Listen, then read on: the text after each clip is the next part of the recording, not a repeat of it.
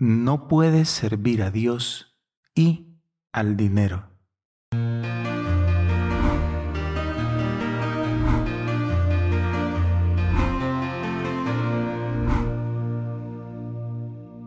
El Rincón de la Palabra. Domingo, 18 de septiembre de 2022. Evangelio según San Lucas, capítulo 16, versículos del 1 al 13. En aquel tiempo, dijo Jesús a sus discípulos. Un hombre rico tenía un administrador, a quien acusaron ante el de derrochar sus bienes. Entonces lo llamó y le dijo. ¿Qué es eso que estoy oyendo de ti? Dame cuenta de tu administración, porque en adelante no podrás seguir administrando. El administrador se puso a decir para sí. ¿Qué voy a hacer? Pues mi señor me quita la administración. Para acabar no tengo fuerzas, mendigar me da vergüenza. Ya sé lo que voy a hacer para que, cuando me echen de la administración, encuentre quien me reciba en su casa. Fue llamando uno a uno a los deudores de su amo y dijo al primero. ¿Cuánto debes a mi amo? Este respondió. Cien barriles de aceite. Él le dijo. Toma tu recibo, aprisa, siéntate y escribe cincuenta. Luego dijo a otro. ¿Y tú, cuánto debes? Él contestó. Cien fanegas de trigo. Le dice. Toma tu recibo y escribe ochenta. Y el amo alabó al administrador injusto, porque había actuado con astucia. Ciertamente, los hijos de este mundo son más astutos con su propia gente que los hijos de la luz. Y yo os digo, ganaos amigos con el dinero de iniquidad, para que, cuando os falte, os reciban en las moradas eternas. El que es fiel en lo poco, también en lo mucho es fiel, el que es injusto en lo poco, también en lo mucho es injusto.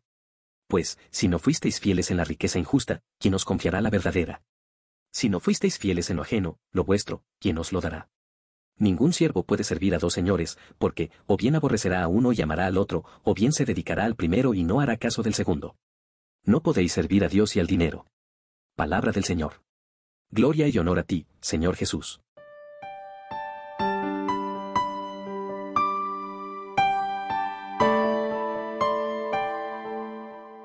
O se sirve a Dios o se sirve al dinero. Así de tajante es el Evangelio.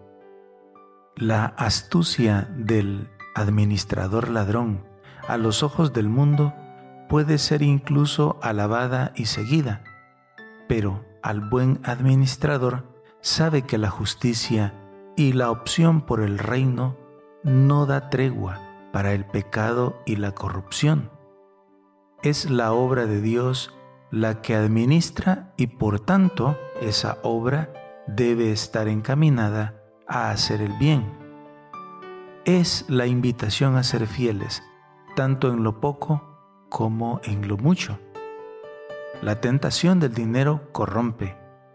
Es muy triste ver hermanos que aprovechan su cargo para enriquecerse y tomar lo que no les corresponde es triste ver que un líder solo se mueve, solo se esfuerza si calcula que sacará alguna ganancia. Cuánta razón tenía San Francisco al optar por la pobreza, renunciando a los bienes materiales.